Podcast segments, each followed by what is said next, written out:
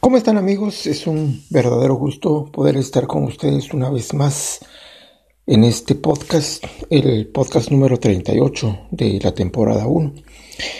Así que ahí vamos adelante con la ayuda de Dios y con la bendición de contar con su sintonía también. Mi nombre es Hugo Moreno y quisiera entrar de lleno al tema que, que quiero compartir en esta oportunidad. Quiero hablar acerca de un tema llamado la higuera. Le puse por título La higuera y se refiere más que todo a la historia cuando Jesús se encontró una higuera. Dice la palabra que en una oportunidad iba Jesús con sus discípulos cuando el Señor Jesús vio una higuera que tenía hojas. Así que también supuso de que si la higuera tenía hojas, pues debería de tener también higos. Y como tenía hambre, pues fue a donde la higuera, pero no encontró frutos, o sea, no encontró higos. Así que el Señor se molestó y maldijo la higuera. Le dijo, nunca más nadie coma de ti fruto. Y dice la palabra que la higuera se secó, no en ese momento, sino poco a poco, paulatinamente. En ese momento la higuera pues siguió igual, sus hojas siguieron verdes, la apariencia siguió siendo la misma. Sin embargo, la declaración de Jesús había penetrado ya y había llegado hasta sus raíces, o sea, hasta las raíces de la higuera. Y solo, solo era cuestión de tiempo para que se cumpliera lo que Jesús había declarado. Ahora, lo que nosotros podemos sacar de enseñanzas de este pasaje, bueno, hay varias enseñanzas en este pasaje, pero quisiera hablar de algunas pocas de ellas, es de la importancia de las declaraciones que nosotros hacemos con nuestra boca. Lo que nosotros declaramos es muy importante porque tiene su cumplimiento. Quizás no instantáneamente como en el caso de la higuera, pero sí a través del tiempo o, como diría alguien, solamente es cuestión de tiempo para que se cumpla lo que nosotros estamos declarando. Como hijos de Dios, por supuesto. Jesús era hijo de Dios y nosotros también somos hijos de Dios, somos herederos de Dios también, así como Jesús lo era. Somos coherederos con Cristo, dice la palabra. Así que es importante que nosotros aprendamos a hacer buenas declaraciones sobre nuestra vida. A veces cuando nosotros declaramos las cosas y vemos que no sucede el cumplimiento de lo que estamos declarando, pues podemos desesperarnos. Pero solo es cuestión de tiempo si nosotros nos mantenemos firmes creyéndole a Dios porque Él es fiel en lo que ha prometido. Si nosotros estamos enfermos, pues tenemos que empezar a declarar sanidad. Si nosotros estamos pasando por problemas económicos, pues tenemos que empezar a declarar bendición y prosperidad financiera. Si nosotros estamos atravesando cualquier tipo de adversidad, pues tenemos que declarar lo contrario, tenemos que declarar nuestro bienestar, tenemos que declarar vida. Ahora, algo importante aquí en el ejemplo de la higuera es que Jesús no bendijo a la higuera, sino Jesús maldijo a la higuera. Sin embargo, se cumplió la palabra de Jesús sobre la higuera aun cuando él no la estaba bendiciendo, sino la estaba maldiciendo. Dice la palabra que al día siguiente pasaron otra vez junto a la higuera en ese mismo lugar, y entonces sus discípulos le dijeron, Señor, la higuera que maldijiste se ha secado desde las raíces. O sea, ellos creyeron lo que Jesús había dicho hasta que vieron el resultado o la evidencia de lo que había sucedido. Sin embargo, sin embargo, Jesús ya lo había creído desde el momento que lo había declarado.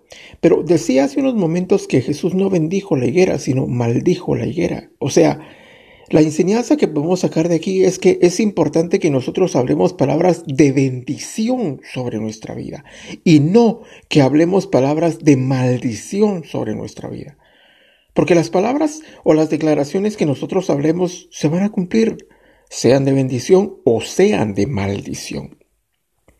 Este ejemplo que nos da Jesús, pues tal vez no, sea un buen ejemplo porque es un ejemplo de una maldición que él decretó sobre la higuera y que se cumplió.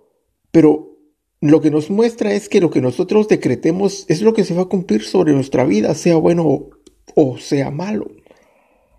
En una oportunidad dice la palabra que llegó Eliseo donde una viuda que tenía un hijo que estaba muerto y Eliseo resucitó al niño, al hijo de la viuda.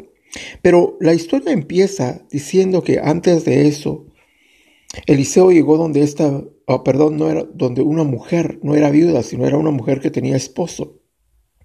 Y entonces Eliseo le dijo, el año que viene tendrás un hijo. La mujer era estéril. Y la mujer le dijo, eso no es posible porque yo soy estéril. Pero la palabra de Eliseo se cumplió y al año siguiente esta mujer ya tenía un niño en los brazos. Y dice la palabra que el niño creció y un día estaba ayudando a su padre, pero se sintió mal, así que llegó donde el padre le dijo que se sentía mal, el padre lo mandó de regreso con uno de los siervos a su casa para que se recuperara, pero el niño en lugar de recuperarse murió. Entonces, cuando el niño murió, salió la mamá del niño a buscar al profeta Eliseo y le dijo, ¿qué me has hecho? Yo no te pedí ningún hijo. Tú viniste a mí, me prometiste un hijo y ahora lo estás matando. O sea, Eliseo no estaba matando al niño, eran las declaraciones de la mujer, de la mamá, sobre el niño, las que estaban culpando a Eliseo, pero ella no sabía que esas declaraciones estaban repercutiendo también sobre su vida. Eliseo resucitó al niño y se lo devolvió a la mamá. Y el ejemplo de esto es que nosotros tenemos que tener mucho cuidado con las palabras que hablamos, porque van a tener su cumplimiento, sea bueno o sea malo. Tenemos que aprender a hacer buenas declaraciones sobre nuestra vida, aunque la gente se ría y aunque la gente nos tilde de locos, pero tenemos que aprender a hacer buenas declaraciones sobre nuestra vida. Soy hijo de Dios, soy heredero de Dios, soy coheredero con Cristo. El bien y la misericordia me seguirán todos los días de mi vida. Nunca seré asaltado, nunca seré robado, nunca estaré gravemente enfermo, no moriré antes de tiempo. Esas son declaraciones buenas que van a tener cumplimiento en nuestra vida cuando nosotros aprendamos el poder que tienen las declaraciones. Pero si nosotros empezamos a hacer declaraciones malas, como por ejemplo, nunca voy a salir adelante en la vida, nunca voy a poder prosperar, nunca voy a salir de deudas, nunca me voy a superar, en fin, todo ese tipo de declaraciones, pues también va a tener cumplimiento en nuestra vida y luego nuestro destino va a estar forjado por cómo nosotros hemos venido hablando. Es importante las declaraciones que hagamos. Un último ejemplo, dice la Biblia que en una oportunidad se apareció el ángel Gabriel, donde Zacarías, con Zacarías, que era un profeta, perdón, que era un sacerdote, y le dijo, vas a tener un hijo, Zacarías, y será su nombre Juan. Tu esposa Elizabeth, aunque ya es una mujer avanzada en años, ella va a concebir y te va a dar a luz un hijo. Y entonces Dice la palabra que Zacarías dijo, eso no va a ser posible porque mi esposa ya es muy, muy grande. Y entonces el ángel le dijo, por tus palabras vas a quedar mudo. Y el día en que el niño nazca, le vas a poner por nombre Juan. Y entonces él va a ser un profeta de Dios. Y dice la palabra que Zacarías se quedó mudo hasta el día en que su esposa dio a luz al niño. Y entonces cuando Elizabeth, la esposa de Zacarías, dio a luz al niño, todo el mundo quería ponerle por nombre Zacarías porque así era el nombre del papá. Pero la madre decía, no, Juan es su nombre.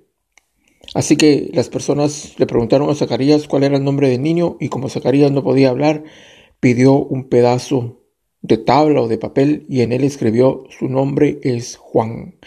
Y dice la palabra que en ese momento él recobró el poder hablar y volvió a hablar otra vez. Ahora, la pregunta aquí sería, ¿por qué Zacarías se quedó mudo durante todo ese tiempo?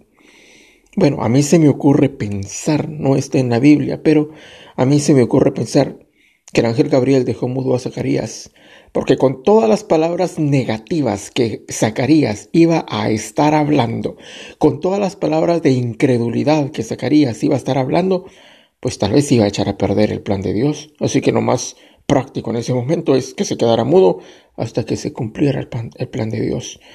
Así que mucho cuidado con lo que hablamos, porque si estamos hablando palabras negativas, si estamos siempre posteando o reposteando o publicando todo lo negativo, lo frustrante, las malas noticias, pues es posible que un día nos quedemos mudos hasta que se cumpla el plan de Dios en nuestra vida. Zacarías aprendió a hablar palabras de bien. Jesús siempre habló palabras de bien. La única oportunidad en que maldijo a la higuera fue para darnos una enseñanza, un ejemplo del poder que tienen nuestras declaraciones. Hablemos palabras de bendición y no de maldición. Hablemos palabras que edifiquen la vida de las demás personas y la nuestra, y no palabras que destruyan nuestras vidas. Así que estamos ahí, espero que podamos vernos en el próximo episodio y que tengan un buen día. Bye.